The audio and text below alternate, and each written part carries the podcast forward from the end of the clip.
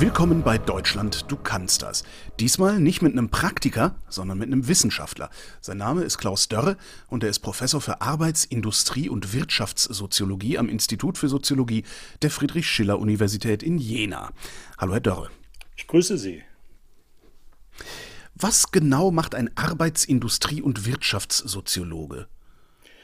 Ja, was macht er? Der beschäftigt sich damit, wie sich wirtschaftliche Strukturen verändern, wie sich das auf Arbeitsprozesse auswirkt, ähm, wie sich Arbeits- und Beschäftigungsverhältnisse verändern, wie es um den sozialen Schutz von, von Arbeit bestellt ist. Aber mittlerweile ist es so, das war jetzt die konventionelle Antwort, äh, dass wir auch über den Arbeitsbegriff nachdenken.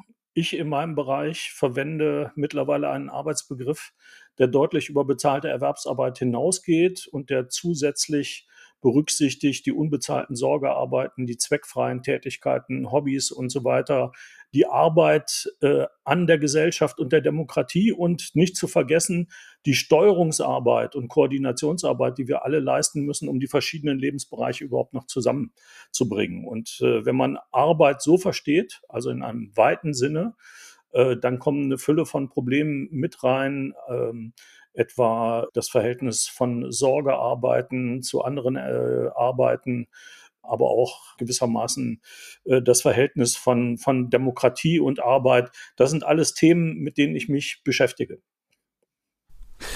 Aber wenn man einen so weiten Arbeitsbegriff annimmt, was ist denn dann noch das Gegenteil von Arbeit? Äh, eigentlich nichts. Arbeit ist Tätigkeit, nicht?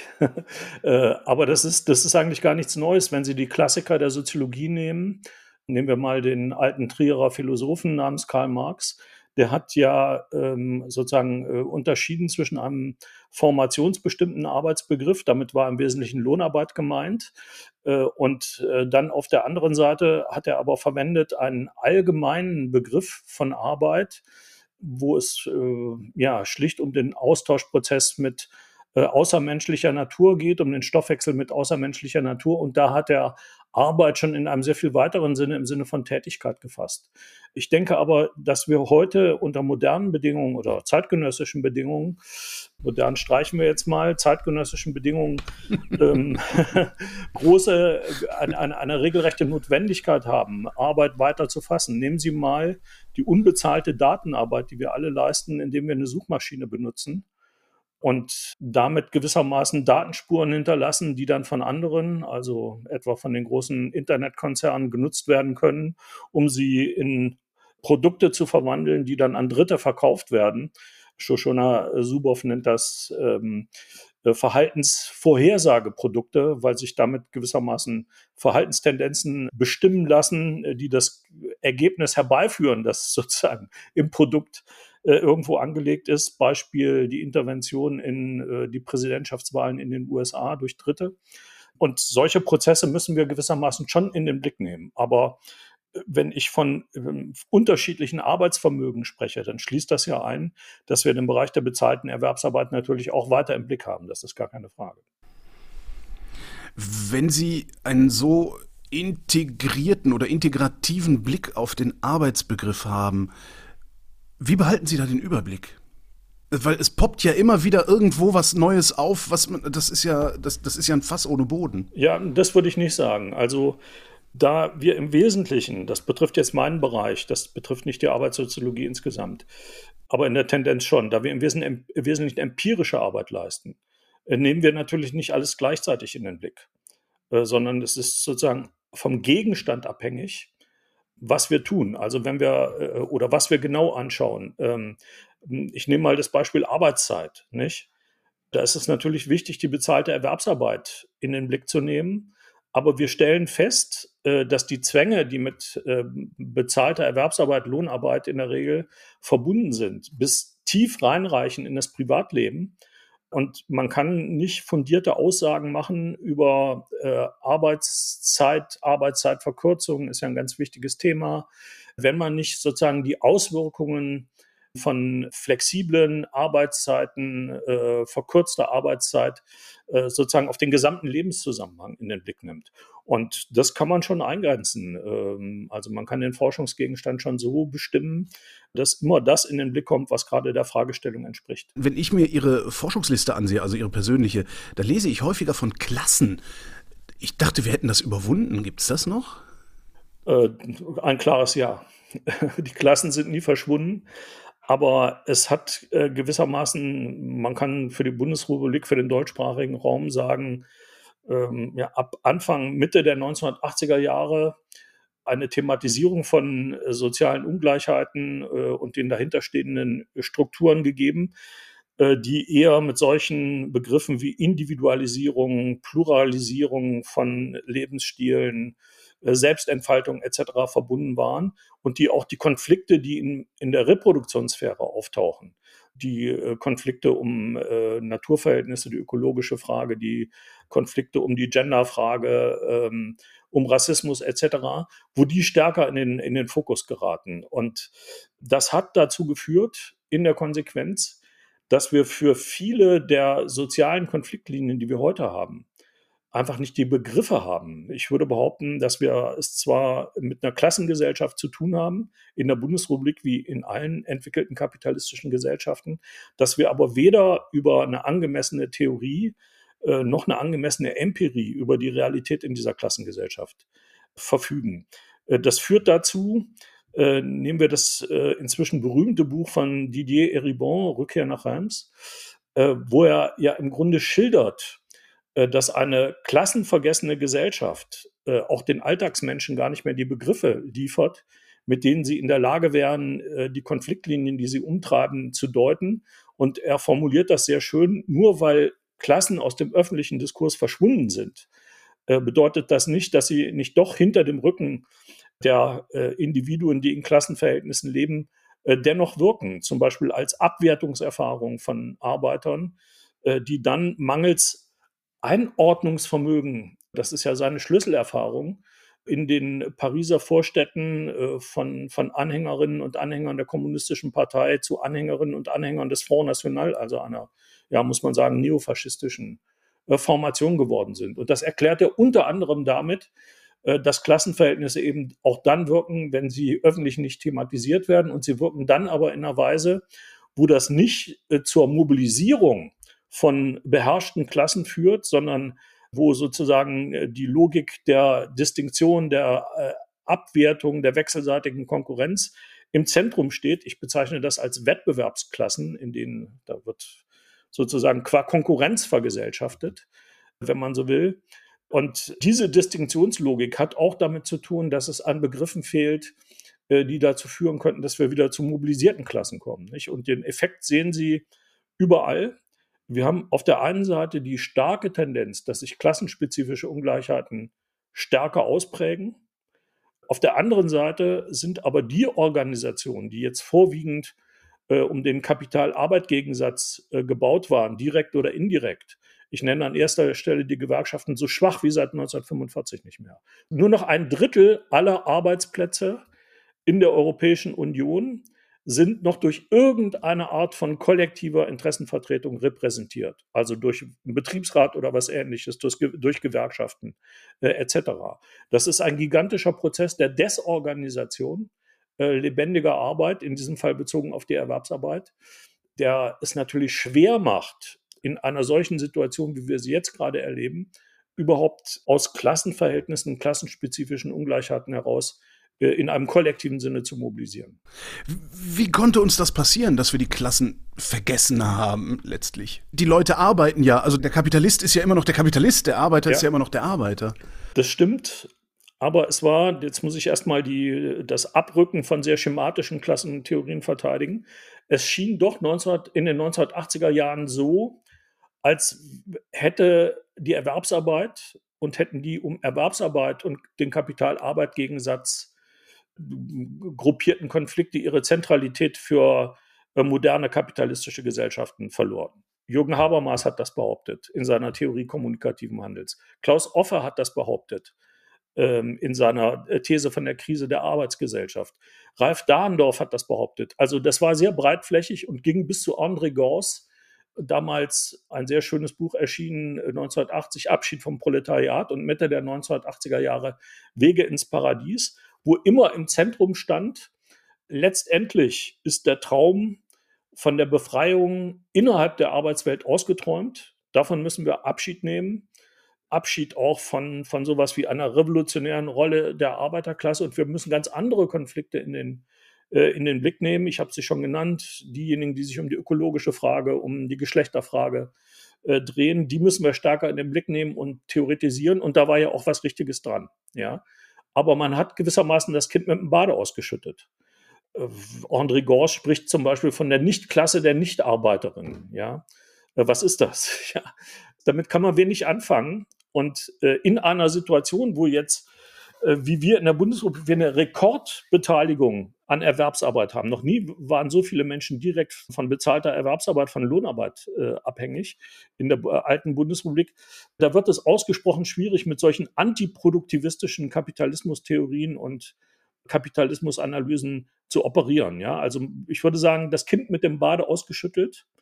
Und ähm, diejenigen, die trotz allem an Klassenkonzepten festgehalten haben, können sich im Nachhinein bestätigt fühlen, sind aber oftmals auch nicht in der Lage. Und ich würde mich da bis zu einem gewissen Grade anschließen, sozusagen das Neue in den neuen Klassenverhältnissen tatsächlich zu bestimmen. Das beginnt sich aber gerade zu ändern.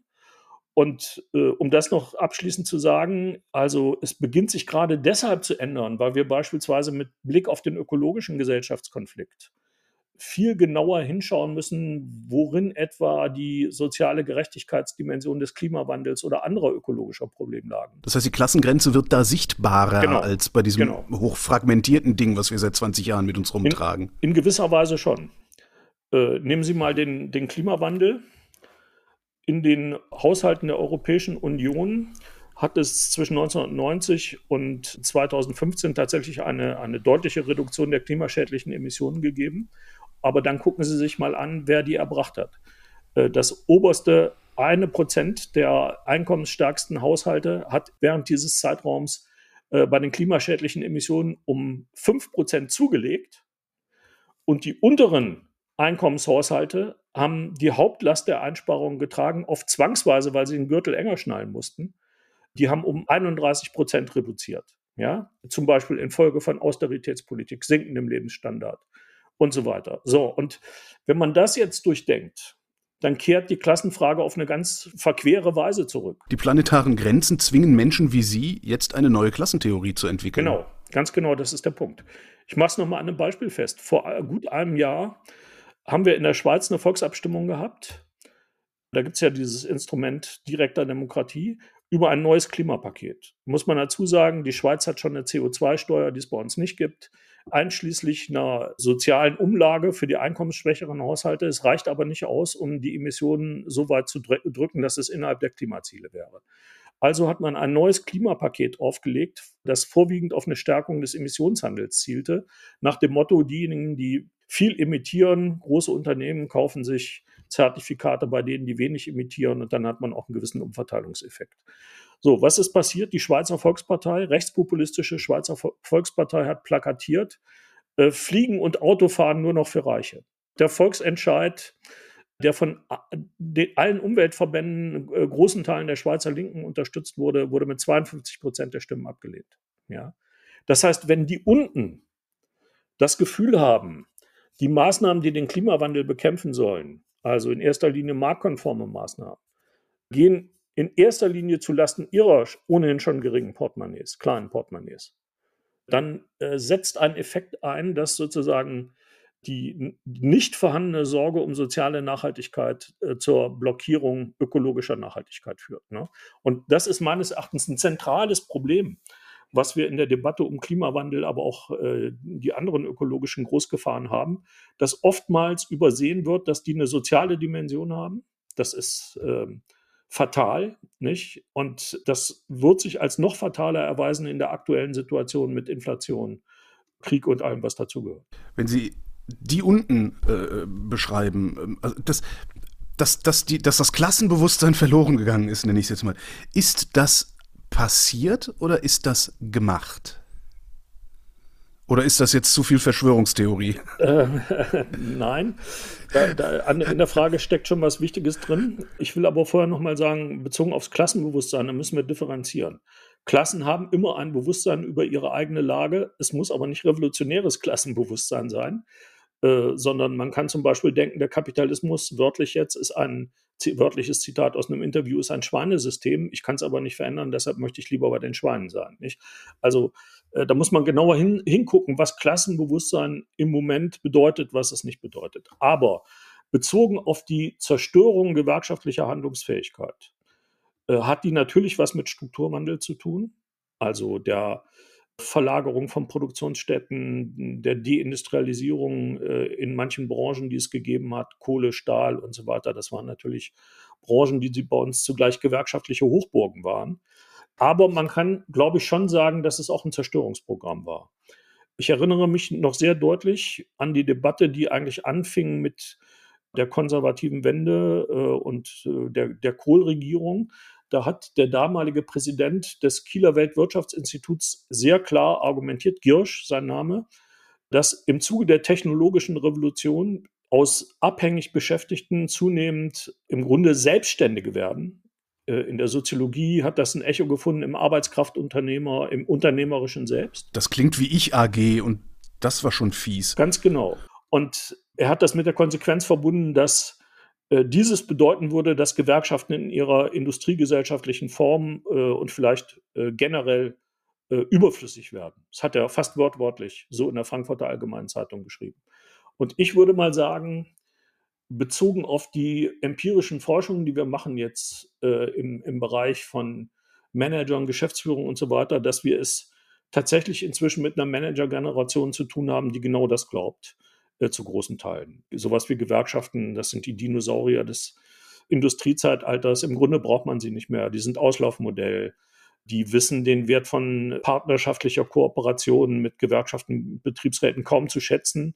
Das ändert sich dann zum Teil in Krisensituationen, aber gerade in der New Economy haben sie das nicht.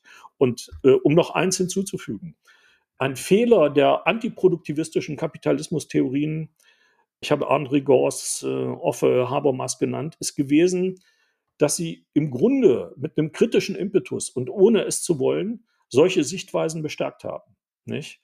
Also im Grunde, Rodriguez, das ist das beste Beispiel, hat immer argumentiert mit dem, was technologisch möglich ist, in ferner Zukunft. Und er hat sich weniger dem gewidmet, was empirisch real in Sachen Digitalisierung, Automatisierung passiert. Wenn man jetzt aber von dem ausgeht, was technologisch irgendwann möglich ist und daraus eine Strategie ableitet, dann kann man schreckliche Fehler machen, nicht? Wie etwa den, dass Klassenverhältnisse keine Rolle mehr spielen, ja. Wobei man hinzufügen muss, beim André Gors, er hat immerhin noch nach Verbindungsstücken gesucht und die Arbeitszeitverkürzung war ein ganz wichtiger Punkt, den er thematisiert hat als mögliche Konvergenzstelle zwischen neuen sozialen Bewegungen und Gewerkschaften oder auch den äh, Sozialverbänden in Sozialeinrichtungen und so weiter. Nur wenn ich mir jetzt die Manager angucke und die da unten, die eigentlich einen höheren Organisationsgrad haben müssten, um auch schlagkräftiger zu sein, also die da unten, die hätten das doch merken müssen, die sind doch nicht doof. Also die, die hätten doch ja. irgend, an, an irgendeinem Punkt hätten die doch sehen müssen, hier Moment mal, äh, Natürlich brauchen wir einen Betriebsrat, natürlich brauchen wir einen hohen Organisationsgrad. Bahnstreik ist ja immer so ein, äh, eins meiner Lieblingsbeispiele. Die sind so hoch organisiert, die Lokführer, ja. dass äh, die tatsächlich was durchsetzen können. Und das ist ja nicht erst seit gestern so. Warum haben die das übersehen? Also, wir müssen, also das hat ein ganzes Bündel an Ursachen, ja. Erstmal ist es so, dass viele Erwerbstätige mit Gewerkschaften, Betriebsräten gar nicht mehr in Verbindung kommen. Also wir haben eine, eine ständig sinkende Deckungsrate von, von Flächentarifverträgen äh, und die Haustarifverträge, also bezogen auf Unternehmen, Betriebe, äh, fangen das nicht auf. Dazu kommt, dass Bereiche gewachsen sind, in denen es keine Tradition gewerkschaftlicher Organisation gibt, also die ganzen sozialen Dienstleistungen beispielsweise. Dann kommt dazu eine weitreichende Prekarisierung von Arbeit. Man könnte sagen, das hat sich auch in den, den zehn Jahren der Prosperität seit 2009 bis zur Pandemie gar nicht geändert, dass wir Massenarbeitslosigkeit zum Verschwinden gebracht haben durch die Ausdehnung flexibler und unsicherer Beschäftigung. Also Vollzeitbeschäftigung ist lange Zeit zurückgegangen. Statistisch ja auch definiert als mehr als 20 Stunden, ja. Also ich kenne keinen Tarifvertrag, der das für eine Vollzeitstelle hält, 20 Stunden. Aber Zunahme von Leiharbeit, Solo-Selbstständigkeit, von ungewollter äh, Teilzeitarbeit, äh, von geringfügiger Beschäftigung und so weiter. Und in diesen Bereichen jetzt zu gewerkschaftlicher Organisierung zu kommen, das hatten die Gewerkschaften anfangs gar nicht auf dem Ticket. Und seit sie sich darum bemühen, stellen sie fest, dass es sehr schwierig ist, äh, Prekäre zu halten. Man gewinnt die schon für eine Gewerkschaftsmitgliedschaft, wenn es äh, gezieltes Organizing gibt, was die Gewerkschaften auch immer mehr lernen. Aber es ist ausgesprochen schwierig, wenn nicht sofort Erfolge da sind, solche gering verdienenden prekär Beschäftigten zu halten, weil für die sozusagen schon der, der Mitgliedsbeitrag für eine Gewerkschaft verzichtbar erscheint, wenn sich nicht sofort an ihrer Situation was ändert. Ja? Und sofort etwas zu ändern, das ist eben auch nicht, auch nicht so ohne weiteres möglich. Dann kommt der Trittbrettfahrer-Effekt dazu und die Tatsache, dass sich massive Veränderungen wie der allgemeine gesetzliche Mindestlohn, der ja ein ganz wichtiger Schritt war, dass die sich nur im Zusammenspiel mit Politik überhaupt noch durchsetzen lassen. Ne? Trittbrettfahrereffekt meint, ich kriege die Gehaltserhöhung auch dann, wenn ich nicht organisiert bin, was ja stimmt. Und ähm, beim Mindestlohn scheint es so, als sei der Staat die entscheidende Instanz äh, und da sind die Gewerkschaften in einer gewissen Weise im Hintergrund, nicht? Und das alles zusammengenommen, die Strukturwandel in der Arbeitswelt, die Prekarisierung von Arbeit, äh, das Bekämpfen von Betriebsratsgründung und gewerkschaftlicher Organisierung durch richtig professionelle Anwaltskanzleien in Verbindung mit den, mit den Geschäftsführungen, die Internationalisierung des Managements, viele Manager auch in der Chemie, Pharmaindustrie, die das mit der Sozialpartnerschaft gar nicht gelernt haben. Die Tatsache, dass Gewerkschaften im Studium in der Schule überhaupt nicht vorkommen und so weiter. All das hat dazu geführt, dass der gewerkschaftliche Organisationsgrad bis zu einem Punkt gesunken ist, an dem unklar ist, ob die Gewerkschaften sich aus eigener Kraft wieder neu entfalten können. Aber es gibt äh, auch ein paar günstige Gegentendenzen, wo sich Gewerkschaften fragen müssen, ob sie bereits in der Lage sind, die adäquat zu nutzen. Ich verweise nur auf die, den Wandel am Arbeitsmarkt. Wir sind ja weg von der Massenarbeitslosigkeit. Der Arbeitsmarkt verwandelt sich von einem Käufer in den Anbietermarkt. Das heißt, die Primärmacht der Beschäftigten nimmt enorm zu. Und äh, das ist den Gewerkschaften noch zu wenig zugute gekommen. Sie sagten gerade, äh, es ist nicht absehbar, aber denken Sie trotzdem, dass, Sie da, dass die irgendwann die Kurve nochmal kriegen, die Gewerkschaften? Oder ist das Ding verloren? Also ich würde erstmal sagen, ich hoffe, dass sie die Kurve kriegen. Und es gibt Anzeichen dafür. Ich verweise mal auf Anzeichen, wo es deutlich positiv ist. Nehmen Sie als Beispiel diesen neunwöchigen Streik in den Unikliniken in Nordrhein-Westfalen. Das ist ein Bereich, wo man früher gar nicht gedacht hätte, dass es wirklich zum Arbeitskampf kommt. Warum? Weil in den sozialen Dienstleistungen natürlich bei denjenigen, die die Dienste verrichten. So Tendenz zur Selbstausbeutung, ne? Ja, und das hat, wir haben immer so von einem Helfersyndrom gesprochen. Ne? Man möchte ja dem Patienten helfen, man möchte den Eltern und Kindern in der Kita helfen äh, und man äh, lange Zeit herrschte das Bewusstsein vor, wenn wir jetzt in den Streik treten, dann schaden wir denen, die wir, denen wir eigentlich helfen wollen. Ja. Das ist so, ein, so, eine, so eine Grunddisposition und das beginnt sich gerade grundlegend zu verändern. Wir haben 2015 den langen Streik in den Kitas gehabt, der ja richtig Ausmaße in der sozialen Bewegung hatte, wo man aber auch merken konnte, dass in diesen sozialen Dienstleistungen etwas passiert, was wir so im Industriebereich eher als Gegentendenz hatten. Ähm, da entwickelt sich ein Facharbeiterinnenbewusstsein. Das sind ja meist Frauen, äh, oft migrantische Arbeitskräfte. Und die stellen fest, das, was wir tun, ist gesellschaftlich ungeheuer bedeutsam. Und es wird weder entsprechend anerkannt noch entsprechend finanziell gratifiziert. Und dazu kommt, dass wir zunehmend Arbeitsbedingungen haben. Ich nenne das Stichwort Minutenpflege ich nenne die engen Takt, Taktzeiten, das ist ja fast wie am Fließband, in der Betreuung von Patienten und, äh, und Krankenschwestern und so weiter. Ja. Das entspricht ja gar nicht dem Berufsethos, wenn man so will. Und das alles zusammen hat in diesem Bereich dazu geführt, dass tatsächlich ein, ein Facharbeiterinnenbewusstsein im Entstehen begriffen ist, das zu kämpferischer Interessendurchsetzung neigt. Nicht? Und dann hat man in den Unikliniken, unterstützt durch professionelle Organizer, äh, tatsächlich ja äh, Forderungen entwickelt, die bis ins Direktionsrecht reichen. Das ist ja ein Tarifvertrag, wo auf die äh, Leistungsbedingungen Einfluss genommen wird, indem man gewissermaßen äh, über die Personalbemessung mitentscheiden will seitens der Betriebsräte. Und das ist, glaube ich, ein, was ganz Neues. Das tendiert im Grunde in Richtung Ausweitung der Mitbestimmung auf solche Fragen und tendiert da, dazu, dass äh, kollektive Interessenvertretung in eine Richtung geht, äh, wo sie bisher gar keine verbrieften sozialen äh, und Beteiligungsrechte hat. Nicht? Und das ist ganz erstaunlich, dass es diese Dynamik gibt. Und das ist eine Gegentendenz zu diesen vielen problematischen Tendenzen, die ich ähm, bereits geschildert habe. Und es ist ja gleichzeitig auch noch eine, ich sag mal, ein, ein, ein, ein Sektor, also dieses ganze Soziale, äh, die Betreuung, das ist ja ein Sektor, der enorm wächst, nicht zuletzt, weil die Gesellschaft zunehmend überaltert. Das heißt, deren Hebel dürfte in Zukunft auch immer größer werden. Das ist der entscheidende Punkt. Ich würde damit rechnen, dass es nicht dabei bleiben muss, dass diese Frage nur von Gewerkschaften thematisiert wird. Ja, also wir haben es ja nach wie vor nicht vermocht, obwohl nach meinen Informationen bei Hubertus Heil im Ministerium im Grunde eine äh, unterschriftsfähige Vorlage für, für einen Tarifvertrag in der Pflege vorlag. Wir haben es ja nicht geschafft, das durchzusetzen. Dieser Tarifvertrag ist in diesem Falle an den Interventionen der kirchlichen Organisationen gescheitert, die immer noch so vom Subsidiaritätsprinzip ausgehen, aus meiner Sicht eine abenteuerliche Vorstellung haben äh, von der Situation der, des Personals, äh, die immer noch auf ihrem Sonderweg beharren, Mitbestimmung nicht zulassen, sondern nur diese Mitarbeitervertretung und so weiter.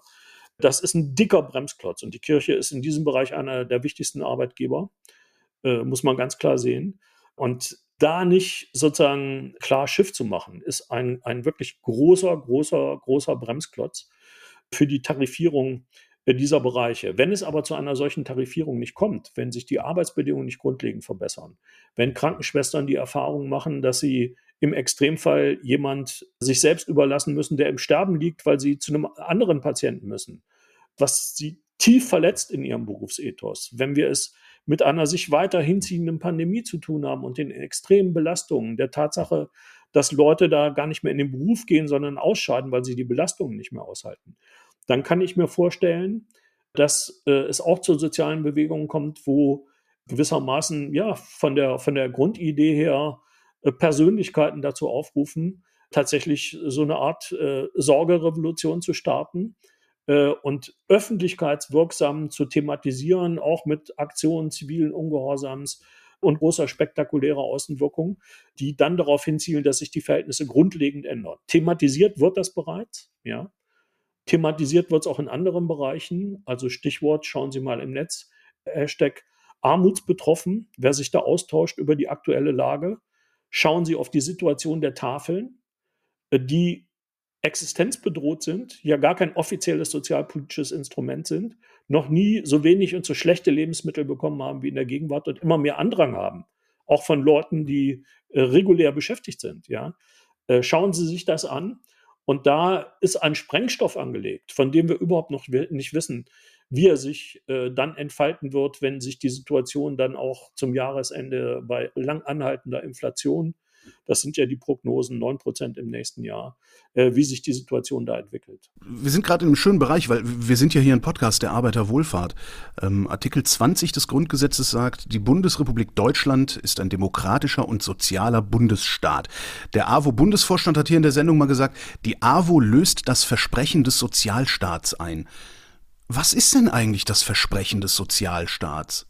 Was wir so besprochen haben gerade, hört sich so an, als hätte niemand irgendwem irgendwas versprochen. Hm.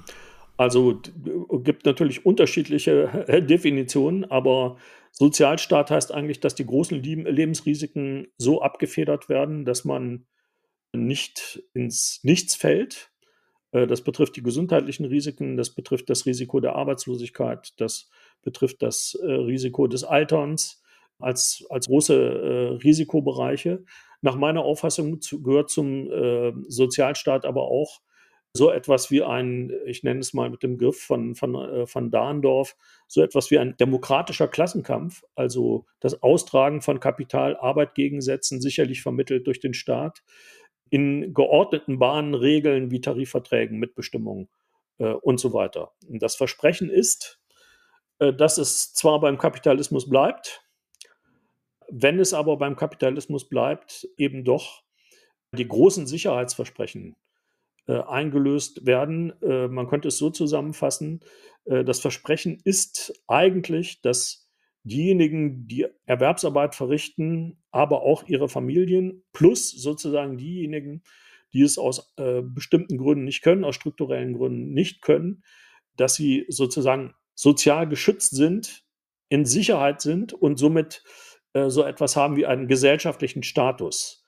Sie sind einfach nicht nur Proletarierinnen und Proletarier, sondern sie sind Lohnabhängige mit einem sozialen Status, also anerkannt als nicht nur Wirtschaftsbürger, sondern als ja, Citoyens, als Subjekte. Ne? Genau, ganz genau als Menschen, die Einfluss haben auf die Gesellschaft und sich entsprechend betätigen können. Wenn Sie sagen demokratischer Klassenkampf, äh, dann habe ich so ein Bild im Kopf von einem Klassenkampf, der von unten stattfindet sozusagen.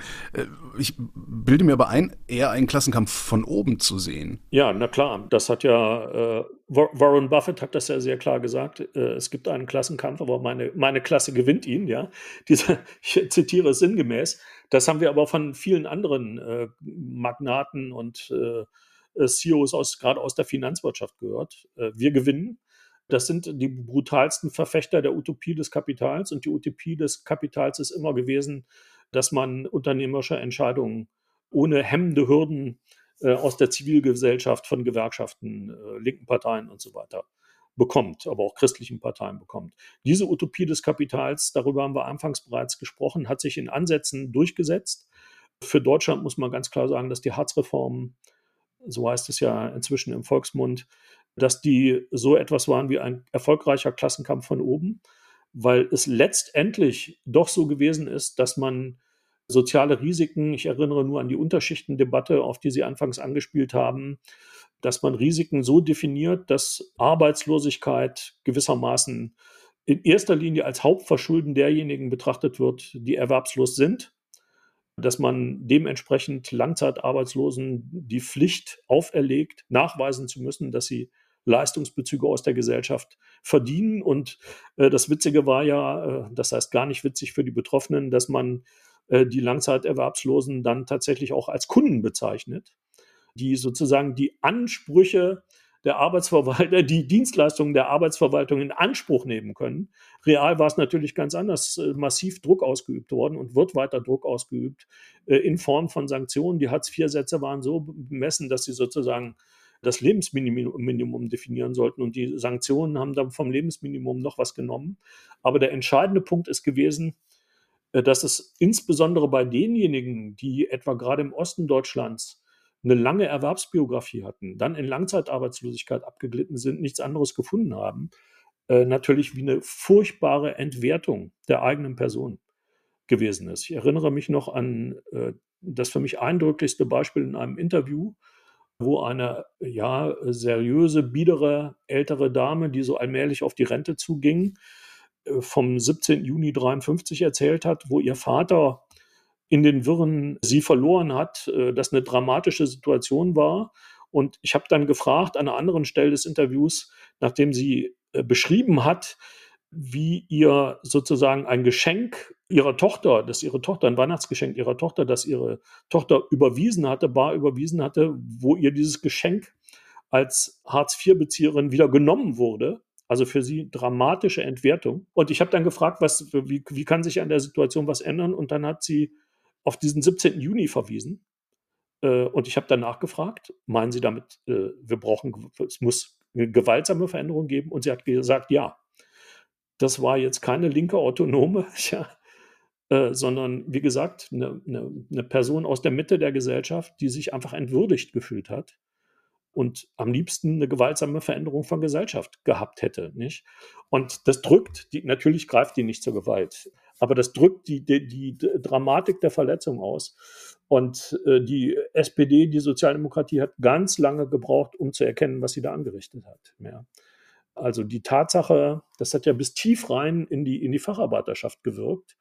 Die Tatsache, dass etwa ein Arbeiter bei Opel Bochum, der sieht, dass der Betrieb vor dem Aussteht, dass er damit rechnen muss, im schlimmsten Falle entweder nichts Gleichwertiges zu finden, weil so gute Löhne gibt es dann in der Region nicht mehr, oder aber im schlimmsten Falle äh, nach anderthalb Jahren, äh, zwei Jahren, wenn die Überbrückungsmaßnahmen ausgelaufen sind, auf Hartz IV zu, zu landen. Und Hartz IV definiert in unserer Gesellschaft die Schwelle gesellschaftlicher Respektabilität.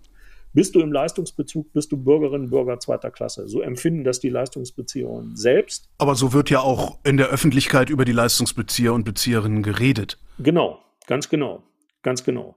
Und man, man kann sagen, dass Hartz IV der Prügel gewesen ist, um Menschen in prekäre Beschäftigung zu treiben. Weil besser, als sich im Hartz-IV-Bezug, im Leistungsbezug zu befinden, ist immer noch äh, prekär äh, erwerbstätig zu sein, auch wenn das an die Substanz geht, wenn einen das kaputt macht und so weiter. Heißt das, an diesem Punkt hätte verhindert werden können, dass der Sozialstaat in einem so desolaten Zustand ist, wie Sie ihn beschreiben? Ja.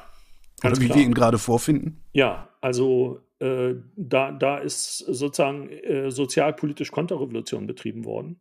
Ich muss freimütig gestehen, dass mir die Bedeutung dieser Gesetze so auch nicht klar war, wir hatten ja eine Situation, wo mit jedem Konjunkturzyklus sich die Zahl der Langzeitarbeitslosen verdoppelt hatte. Äh, und es musste was geschehen. Das war völlig klar. Es gab einen enormen Druck. Und ich würde sagen, hätten wir nicht eine sozialdemokratisch geführte Regierung unter einem Kanzler Schröder gehabt, wären diese Reformen so gar nicht durchsetzbar gewesen. Äh, es ist aber so, dass die Gewerkschaften zu sehr gekuscht haben, aus meiner Sicht. Also es gab schon Proteste.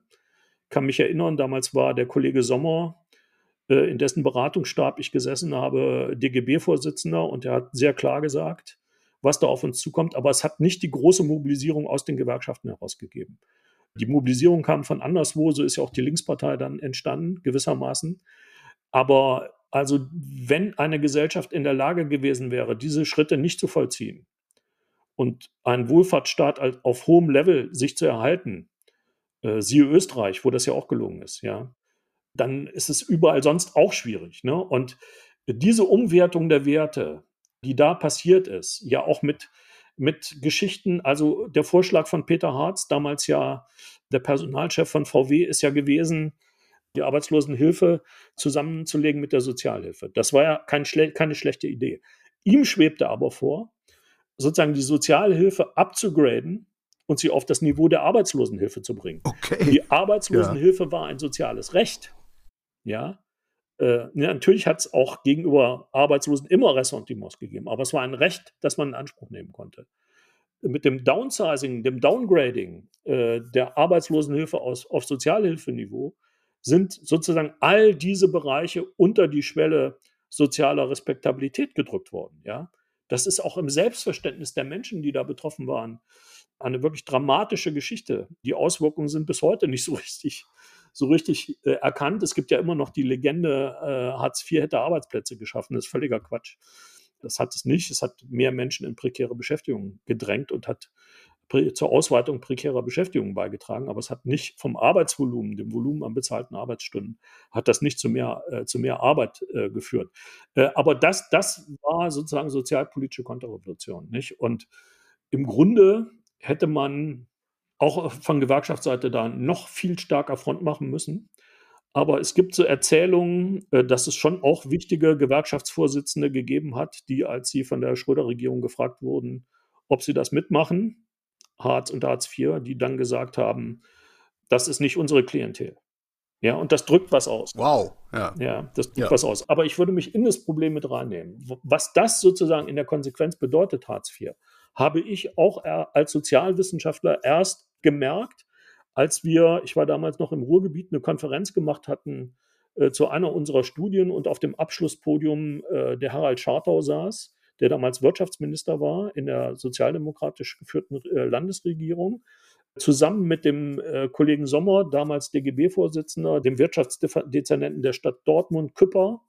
Und äh, ich gesehen habe, wie die sich in die Haare geraten sind und ich erlebt habe, wie nach der Veranstaltung Schartau, der die Reformen verteidigte, die Harzreformen, dann äh, richtig äh, in einen Infight ging mit Eberhard Weber, dem Regionalvorsitzenden des DGB, äh, die sich mindestens mal angeschrien haben. Und Schartau hat sehr empfindlich reagiert und äh, Eberhard Weber hat ihm deutlich gemacht, wenn du so weitermachst, brauchst du das nächste Mal als Landtagsabgeordneter nicht anzutreten. Ja? Da habe ich gemerkt, da steckt so immenser Sprengstoff drin den ich, wie gesagt, auch unterschätzt hatte. Und das hat dann gerade äh, dazu geführt, dass wir diese sieben Jahre Langzeitforschung im Sonderforschungsbereich gemacht haben. Die Forschungsergebnisse sind in diesem Buch Bewährungsproben für die Unterschicht veröffentlicht, das ja in den Arbeitsloseninitiativen äh, mitunter wie so eine Art Bibel ähm, referiert worden ist, weil wir sehr praxisnah und hautnah da den O-Ton der Betroffenen reinbringen. Harz, damals die Gesetze wären der Punkt gewesen, an dem man es hätte verhindern können. Stellt sich die Frage, jetzt wo wir es erkannt haben, dass wir ein Problem haben, wie kommen wir da wieder raus? Oder anders gefragt, was machen denn diese Verhältnisse eigentlich mit unserer Demokratie? Weil eine gewaltsame Veränderung der Gesellschaft, wie Sie es eben beschrieben haben, das, das kann ja keiner wollen. Also ich will ja keine Straßenschlachten sehen. Ja, so ist das. Aber wir laufen tatsächlich Gefahr, dass die soziale Frage von rechts okkupiert wird.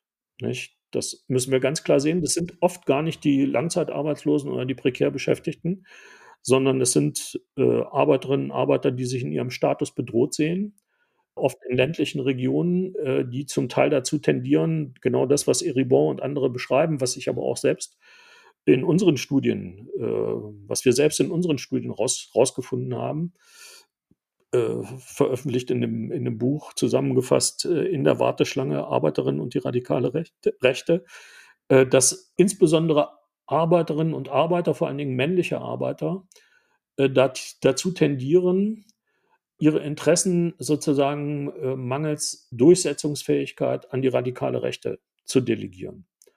Äh, wir haben das erlebt zuletzt im Präsidentschaftswahlkampf äh, in Frankreich, wo die Marine Le Pen ja sehr zielsicher im zweiten Wahlgang thematisiert hat, die wachsenden Energie, Nahrungsmittelpreise und so weiter.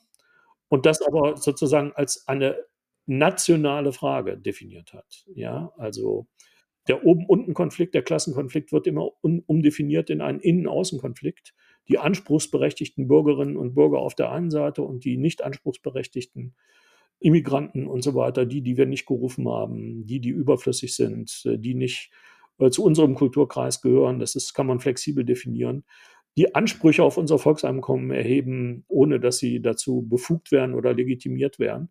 Also dieser Innen-Außen-Konflikt, diese Umdefinition des Oben-Unten in einen Innen-Außen-Konflikt führt dazu, äh, dass die radikale Rechte an der sozialen Frage mobilisierungsfähig wird. 67 Prozent der Arbeiter haben in Frankreich für Marine Le Pen gestimmt im zweiten Wahlgang. Das ist absolut alarmierend. Nicht? Diese Arbeiter leben nicht mehr in den Vorstädten, wo die kommunistische Partei früher ihren großen Anhang hatte. Der ist jetzt migrantisch dominiert und so weiter. Da hat die, die neue Linke in Frankreich um Mélenchon gepunktet und auch zum Teil bis zu 70 Prozent der Stimmen bekommen aber Arbeiterinnen und Arbeiter auf dem Lande, stark verwurzelt auch in der sozusagen französischen Nationalkultur mit einem Residualeinkommen, das immer geringer wird, weil man enorme Preise für den Diesel ausgeben muss, den der Staat lange Zeit subventioniert hatte, etc. Residualeinkommen ist das, was ich am Monatsende übrig habe, ne? Ja, Residualeinkommen wäre nicht der Nettolohn, sondern der reale Nettolohn. Ne? Also wenn ich noch Mietkosten, andere fixe Kosten abziehe, dann ist das das, was für das Schöne im Leben übrig bleibt. Also das, was uns das Leben angenehm macht. Ne? Und dieser reale Nettolohn liegt in Deutschland äh, laut Verteilungsbericht des DGB lag er 2019, also vor der Pandemie, so bei 1558 Euro, glaube ich, äh, so in dieser Größenordnung. Der Nettolohn ist bei 2,5 im Durchschnitt. Aber wenn man sozusagen die fixen Kosten abzieht, dann, dann bleibt das übrig. Und das könnte man als Residualeinkommen bezeichnen. Ne? Und je mehr man jetzt für fixe Kosten, Miete, Energie, Sprit und so weiter ausgeben muss, äh, etwa um zur Arbeit zu kommen etc., desto geringer wird der Anteil dessen, äh, der, der, der, Einkommensbestandteile, die man einsetzen kann, um zum Fußballspiel zu gehen, äh, was man sich als äh, Menschen aus der unteren Hälfte der Einkommensbezieher ohnehin nicht mehr leisten kann. Aber es ist mittlerweile so weit, ich habe heute mit einer Journalistin gesprochen, ich nenne ihren Namen nicht, die mir gesagt hat, dass das Interview, was sie mit mir führt, äh, sie jetzt von so, äh, nicht mehr aus dem Café führt, weil sie sich den Cappuccino, den sie immer nimmt, so nicht mehr leisten kann. Ja, also es geht ans Eingemachte, wenn man so will. Ja, und die Sorge ist groß, dass diese Tendenz zunimmt und das macht den sozialen Sprengstoff aus. Wir laufen Gefahr, dass rechts außen die Früchte des schiefliegenden Sozialstaats erntet ja. für Wahlerfolge. Ja. Aber haben diese Leute überhaupt den Willen und oder die Kraft, an diesen Verhältnissen was zu ändern? Überhaupt nicht. Also äh, das ist reine Rhetorik. Da lernen sie von den Nazis, die ja auch die soziale Frage umdefiniert haben. Das gilt auch in erster Linie nur für den äh, nationalsozialen Flügel der AfD, also den Höckerflügel, wenn man so will. Die machen das bevorzugt. Aber auch die machen es äh, sozusagen völlig inkonsequent. Ne? Also, wenn es darum geht, jetzt eine Koalition gegen Rot-Rot-Grün zu bilden in Thüringen, dann greift man schon auch äh, mal FDP-Forderungen auf, wettert gegen die bürokratische Überregulierung von, von Unternehmen, äh, hat nichts gegen Freihandelszonen einzuwenden, wo nicht mal die ILO-Kernarbeitsnormen gelten sollen und so weiter. Also da sind sie dann plötzlich, plötzlich marktradikal, nicht? Oder sie wenden sich gegen jede Art von Steuererhöhung, äh, was, äh, was dann letztendlich äh, darauf rausläuft, äh, dass die Frage steht, wie ist denn das finanzierbar, was ihr sozialpolitisch fordert. Es ist aber auch trickreich. Also zum Beispiel hat die Thüringer AfD, damit hat sie sich auf Bundesebene aber nicht durchsetzen können, so etwas äh, wie eine, wie eine Produktivitätsrente gefordert. Also äh, der Mindestrentensatz hm, sollte nicht unter 53 Prozent liegen. Ich glaube, das ist noch höher, als die Linkspartei fordert. Zum Teil wurden richtige Argumente genannt, niedrige Renten äh, wegen der instabilen Beschäftigung, der prekären Beschäftigung, der Niedriglohnbeschäftigung etc. Und dann kommt aber Produktivitätsrente nur für deutsche Staatsbürger. Und das mhm. stellt man sich mal vor für einen Betrieb von Mercedes Daimler nicht, wo, wo, also im Unternehmen arbeiten 150 Nationen, äh, ein Drittel davon hat die deutsche Staatsbürgerschaft nicht. Äh, das würde heißen, dass die, die keine Staatsbürgerschaft haben, für die Rente der anderen arbeiten. Ne? Und in dieser Logik, in dieser spaltenden Logik, argumentieren die immer und stoßen damit aber auf Resonanz. Nicht? Also gehen jetzt auch in die Flüchtlingsfrage rein. Wie kann das sein, dass für ukrainische Flüchtlinge alles da ist und unsere Leute bekommen nichts? Äh, so, so etwa läuft das ab. Und in der, in der Konsequenz bedeutet das aber, etwa wo sie fremdenfeindlich argumentieren, wo sie wie Höcke, der, der plädiert dafür, den unterausgelasteten Erfurter Flughafen zu benutzen, äh, um ihn zu einem Abschiebeflughafen zu machen. Raus mit den unerwünschten Migranten und alle drei Stunden, äh, äh, alle Stunde ein Flugzeug, ja. Und er sagt, dass man da auch, also das, das alles äh, passiert dann in einer Weise, wo man klar sagen muss, die schaden auch wirtschaftlich, nicht? Das spürt man bis in Berufungsverhandlungen an unserer Universität. Wer will in ein Bundesland als Migrantin oder Migrant, äh, wo ihm sozusagen der offene Rassismus auf der Straße äh, entgegenschlägt äh, oder wo er sich unterschwellig in der Politik bemerkbar macht und wo man dauernd spürt, dass man unerwünscht ist. Ne? Und das bei der riesigen Arbeitskräftelücke, die wir inzwischen haben, etwa im Pflegebereich, gerade im Osten, ist das das Gegenteil von Problemlösung. Und da muss man die Auseinandersetzung mit der radikalen Rechten suchen. Äh, man muss den Leuten reinen Wein einschenken. Das bedeutet, dass man sehr klar zeigen kann, wenn wir nicht Zuwanderung bekommen, gerade in den neuen Ländern, dann bleibt der Arbeitsmarkt im Ungleichgewicht, dann können wir den Laden zumachen. Und Zuwanderung kann jetzt aber nicht bedeuten, dass wir sozusagen nur die Sahnehäubchen nehmen, also uns aussuchen, die Hochqualifizierten, die dann zu, auch noch aus Ländern kommen, die die Ausbildungskosten getragen haben und selber ausbluten, sondern dann muss man sagen, wir müssen generell offen sein und wir brauchen einen Wohlfahrtsstaat, der in etwa so funktioniert wie Skellefteå in Schweden. Skellefteå ist eine Region in Südschweden, Montanregion, das war eine schrumpfende Region, die sich schon vor Jahrzehnten entschlossen haben, gezielt Einwanderungspolitik zu betreiben, das aber verbunden mit einem robusten, resilienten Sozialstaat, der gewissermaßen die Ankömmlinge, migrantischen äh, Zuwanderinnen und Zuwanderer von der Wiege bis zur Bahre begleitet, mit Sprachkursen. Die sind nie allein, die haben alle Möglichkeiten, sich einzuklinken, werden als vollwertige Bürgerinnen und Bürger willkommen geheißen, weil alle wissen, letztendlich wissen, dass ohne diese Zuwanderung die Region ausstirbt. Ne? Und die praktizieren das mit Erfolg, äh, haben jetzt Arbeitskräfte, haben eine Batteriefabrik von VW bekommen in der internationalen Ausschreibung und haben, ich weiß nicht, wie es aktuell ist, aber über Jahrzehnte eine stabile rot-grüne Mehrheit. Ja? Das ist ja irre. Nicht? Und solche Beispiele muss man sich genauer angucken wie das eigentlich funktioniert. Das ist aber das Gegenteil von AfD-Politik, nicht? Die AfD schürt Ressentiments, radikalisiert sie auch, ja. bis hin zur Gewaltbereitschaft als, als äh, in Kauf genommene Folge. Und das führt natürlich dazu, dass wir problemlösungsunfähig werden am Arbeitsmarkt, gerade in den neuen Ländern. Also offene Problembenennung. Wir haben das gemacht in einer äh, Betriebsrätekonferenz, wo ich einfach die, die, die Kurven gezeigt habe, damals zum Höhepunkt der sogenannten Flüchtlingskrise. Die 30.000, die in Thüringen angekommen sind, die kleine Zahl, die voraussichtlich nur bleiben wird, äh, ist eingetroffen. Äh, und dann die Fach- und Arbeitskräftelücke dagegen mit den Konsequenzen für die Wirtschaft. Das war ein, ein Forum, wo wir selbst innerhalb der Betriebsräte eher gemust, äh, gemutmaßt hätten, dass wir keine Zustimmung finden oder wenig Zustimmung finden. Das Gegenteil war der Fall. Da muss man sozusagen äh, die Leute, die Problembewusstsein entwickeln, die muss man stärken, die muss man instand setzen, etwa auf Betriebsversammlungen was zu sagen, in der Alltagskommunikation zu bestehen. Und das schließt auch ein, jetzt ganz wichtiger Punkt, äh, dass Demokratinnen und Demokraten dahin gehen, wo es weh tut. Also in, in den neuen Ländern, wenn es einen demokratischen Veranstalter gibt, kann man sich meines Erachtens nicht mehr leisten, von Podien nur deshalb fernzubleiben, weil dort Schwurbler und äh, AfD-Leute sitzen. Ja? Ich habe das selbst erlebt in einer Podiumsdiskussion im Saale-Orla-Kreis, wo wir 30 Prozent rechtsradikale Wählerinnen und Wähler haben, AfD, NPD. Ich saß auf, auf einem Podium, da war ich völlig in der Minderheit und hatte als einen gegenüber einen AfD-Abgeordneten, eine Ärztin, die bei den Querdenker-Demos an der Spitze lief, wie sich herausstellte, eine, eine Pflegekraft, ähm, äh, die das Tragen von, von ähm, Schutzmasken äh, in der Einrichtung als Diktatur empfand und so weiter. Ich habe dann dagegen gehalten in der Veranstaltung und es gab ein E-Mail-Feedback, das äh, von der Tendenz her so war, gut, dass Sie da waren und was gesagt haben.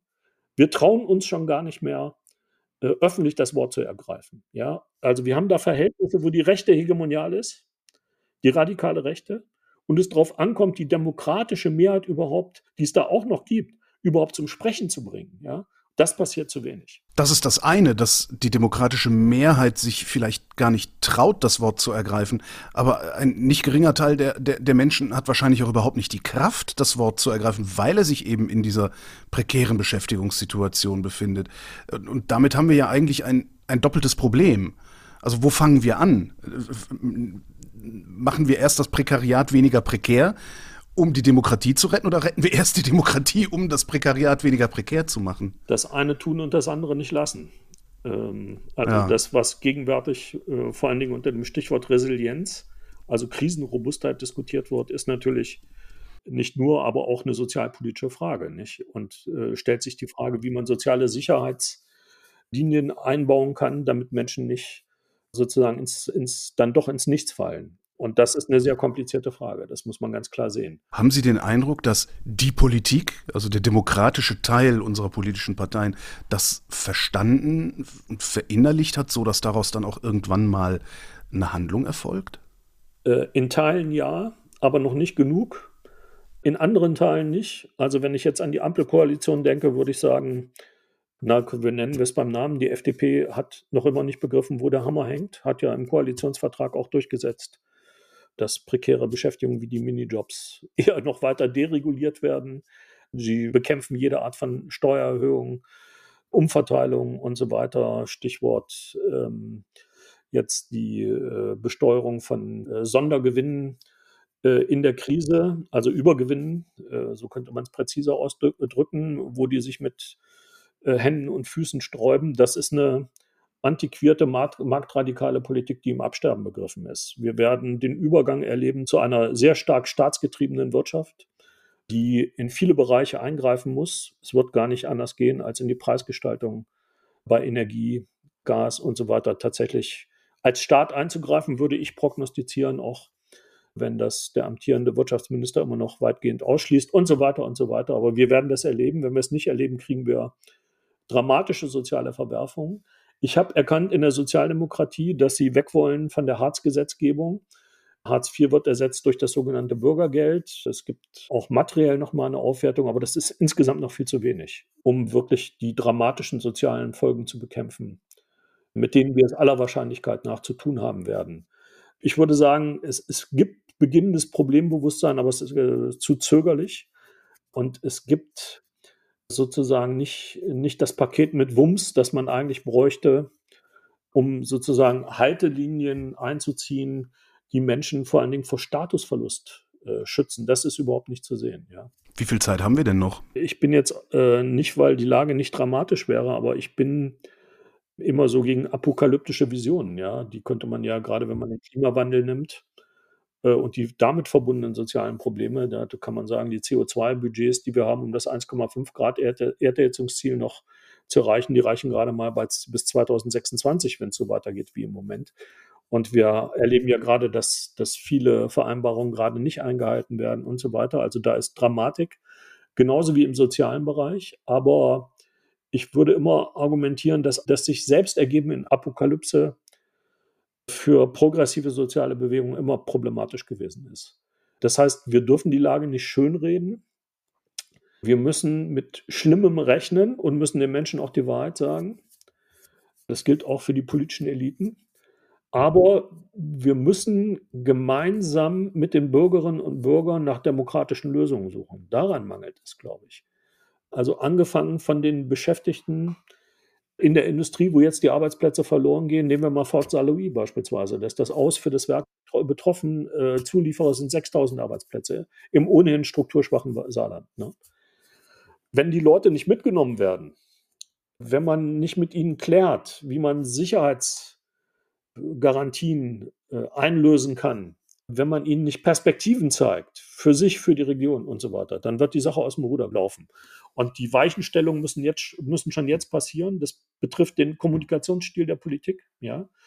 Ich habe den Eindruck, obwohl Anke Rehlinger ja eine, eine, eine kluge Ministerpräsidentin ist, dass zu viel noch auf der Ebene der Deals abgehandelt wird. Man dealt halt mit Ford und versucht das Beste rauszuhandeln. Aber die Seite jetzt offen in dem Fall auf die Beschäftigten zuzugehen, mit den Arbeiterinnen und Arbeitern zu sprechen, partizipative Elemente einzusetzen, äh, Ängste zu nehmen und so weiter, die, die fehlt nach wie vor. Ne? Und äh, ich glaube, dass da vieles möglich wäre, weil auch das muss man ja sehen. Wir haben, wie gesagt, einen völlig veränderten Arbeitsmarkt und wir schaffen die ökologische Wende auch deshalb nicht, weil es zum Beispiel an Handwerkern fehlt, die die äh, Solarpanels auf die Dächer montieren, weil es an äh, Fachkräften fehlt, die jetzt äh, eine Batterie-Recycling-Wirtschaft aufbauen, weil äh, wir eigentlich Weiterbildung, Weiterbildung, Weiterbildung bräuchten, äh, diese aber gar nicht haben, äh, sondern stattdessen Beschäftigte, die sich davor, davor fürchten, nochmal auf die, auf die Schulbank zu müssen und so weiter.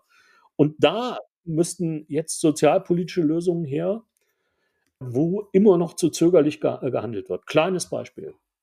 In Österreich gibt es ja dieses Instrument, äh, das, ich komme jetzt gerade nicht auf, den, auf, den, auf die äh, Bezeichnung, dass äh, wenn man aus einer Erwerbstätigkeit in ein Hochschulstudium wechselt, also man bekommt mindestens 60 Prozent des letzten Netto, um das Studium zu finanzieren.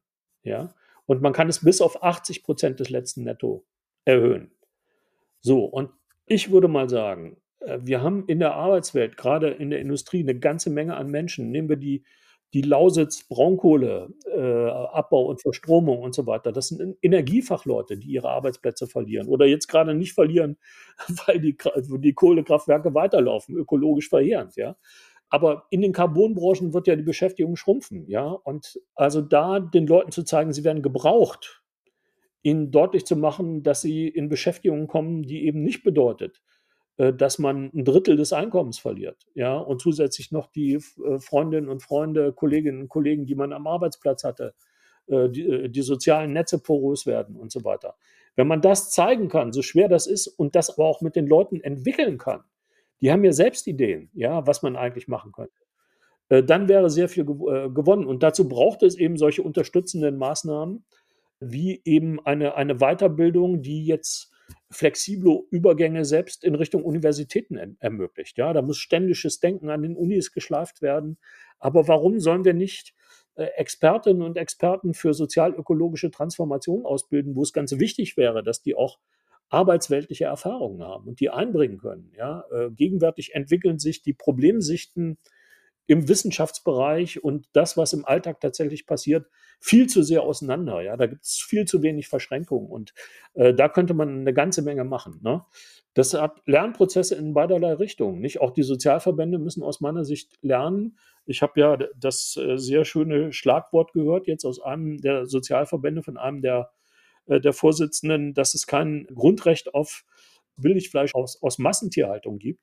Das trifft völlig zu, ja. Aber wir müssen natürlich sozusagen auch Verhältnisse schaffen, wo nicht diejenigen, die ohnehin den kleinen Geldbeutel haben, sozusagen erleben, dass ihr eigener Lebensstil, ihre eigenen Vorstellungen vom guten Leben gesellschaftlich abgewertet werden in einem ökologischen Diskurs, der vor allen Dingen von Leuten geführt wird, die dann die größeren Portemonnaies haben. Ja? Das führt dann zu einer kulturellen Spaltung in der Gesellschaft, die zusätzlich Sprengstoff beinhaltet.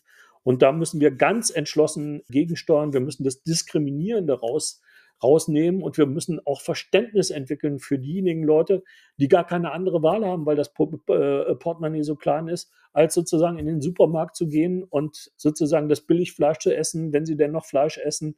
Und äh, die können solche Sprüche wie damals von dem Historiker Neute, sie sollten sich doch gesünder ernähren und mehr Mohrrüben essen, nur als Zynismus empfinden. Ne? Da braucht es sozusagen sozialpolitische Fantasie, wie man, wie man das alles zukunftsorientiert angehen kann. Aber wer hat die denn, abgesehen von Menschen wie Ihnen, die dann irgendwo in der Uni sitzen, aber letztendlich nicht die Weichen stellen können, sondern immer nur wieder reden, reden, reden. Das, das, das ist ja letztendlich dann doch eine Aufgabe der Politik. Und ich habe nicht den Eindruck, dass die das hören wollen. Ich bin nicht ganz sicher. Also ich, ich würde die äh, Teile, bei Teilen der politischen Eliten würde ich das so einschätzen, dass sie ratlos sind in einer gewissen Weise. Also die Problemfülle ist so groß, dass sie sich gerne in Diagnosen flüchten, die auch aus der Soziologie, aus den Sozialwissenschaften kommen und die da lauten, die Gesellschaft ist eben komplex und deshalb äh, malen die Mühlen der Politik langsam. Das entlastet. Ne? Da ist ja auch eine Teilwahrheit drin, nicht? weil die Krisen überborden und so weiter. Aber ich würde sagen, das Grundproblem ist, dass die Basisregel unserer Gesellschaft, dass sie sozusagen immer noch der Wachstumsmaximierung und vor allen Dingen der Gewinnmaximierung im privaten Bereich verpflichtet ist dass diese Basisregel unterkomplex ist und eben für weite Teile der Gesellschaft so nicht anwendbar ist. Ich würde mal sagen, die politischen Eliten werden in dem Maße Gehör finden, wie sie erleben werden, dass äh, die Instrumente, die sie ansetzen, äh, nicht zielführend sind. Erstens. Dafür gibt es übrigens einen schönen, äh, einen, schönen, einen schönen Maßstab. Wenn wir die 17 Nachhaltigkeitsziele nehmen, Ziel Nummer eins heißt Überwindung aller Formen von Armut bis 2035. Darauf hat sich die Weltgemeinschaft zu allergrößten Teilen verpflichtet. Und es ist eigentlich auch eine Zielsetzung, die die politischen Eliten in Deutschland teilen müssten. Messen wir sie doch an diesen Versprechen, an den 17 Nachhaltigkeitszielen oder an, an der Faustformel, äh, zukunftsorientiert sind nur Politiken, die dazu führen, dass die Emissionen abnehmen, der Ressourcenverbrauch äh, zurückgeht und eigentlich auch der Energieverbrauch zurückgehen muss und der Wohlstand so verteilt ist, dass er kommenden Generationen noch zur Verfügung steht. Das wäre die Faustformel für nachhaltige Politik, sozial und ökologisch nachhaltige Politik. Und darauf muss man die Eliten verpflichten. Das heißt auch, dass beispielsweise Nachhaltigkeit als Gegenbegriff zu Gewaltsamkeit zu gebrauchen ist, was sofort die Frage aufwirft und eigentlich schon auch die Antwort enthält, ob eine Politik, die darauf setzt, jährlich mehr als zwei Prozent des Bruttoinlandsprodukts äh, für Rüstung auszugeben, ob die nachhaltig sein kann. Natürlich nicht weil das Geld fehlen wird und auch für sozialpolitische Maßnahmen fehlen wird. So, und letztendlich glaube ich, wird es eine, eine entscheidende Wende eigentlich nur geben, wenn der Druck der Straße aus den Sozialverbänden, den Gewerkschaften und so weiter groß genug wird.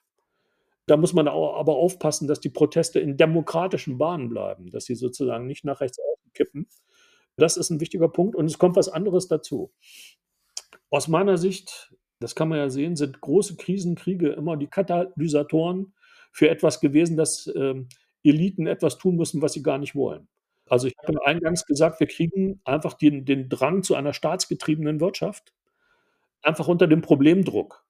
Und jetzt kommt es meines Erachtens entscheidend darauf an, darauf Einfluss zu nehmen, wie der Staat agiert und wie die Ressourcen und wofür die Ressourcen eingesetzt werden, für soziale und ökologische Nachhaltigkeit. Das wäre der Maßstab, ja.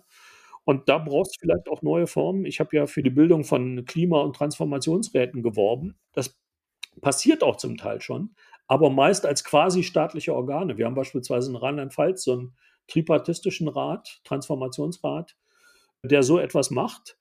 Und äh, ich würde mir das stärker wünschen, als Organe aus der zivilen Gesellschaft äh, die Leute mobilisieren und beispielsweise Einfluss darauf nehmen, wie die Mittel, die jetzt etwa für das Hochlaufen der Wirtschaft aus dem EU-Green Deal zur Verfügung stehen, wie die tatsächlich eingesetzt werden. Das kann man ja vor Ort in der Region deutlich ähm, inspizieren, wohin das fließt. Man kann um die Definition von Nachhaltigkeit kämpfen, etc.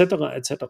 Und dann darf man nicht übersehen, dass Systeme, die marode sind, dass da auch das Agieren von Minderheiten sehr plötzlich sehr gravierende Effekte nach sich ziehen kann. Wer hätte gedacht, dass der sogenannte Ostblock, also das System der äh, äh, Warschauer Vertragsstaaten, der sogenannte real existierende Sozialismus, der in vielerlei Hinsicht kein Sozialismus war, äh, dass der über Nacht quasi zusammenklappt. Ja? Also mit anderen Worten, wenn Systeme erodieren, äh, können Spielräume entstehen, wo sogar relativ kleine Gruppen sehr viel Einfluss ausüben, wie damals äh, die Umwelt- und Bürgerrechtsbewegung in der DDR, die das natürlich nicht alleine vollbracht hat sondern gewissermaßen in ein Vakuum stoßen konnte, das mit der Krise des Systems entstand. Ich fürchte, dass wir auf sowas zusteuern. Ich glaube aber, dass man unter gegebenwärtigen Bedingungen mit den schrumpfenden Zeitbudgets, sowohl ökologisch als auch sozial, auch die allerkleinste Reformchance nutzen muss, die Besserung in der Hinsicht verspricht, wie ich das mit dieser Formel der sozialen und ökologischen Nachhaltigkeit angedeutet habe. Klaus Dörre, vielen Dank. Ich bedanke mich auch.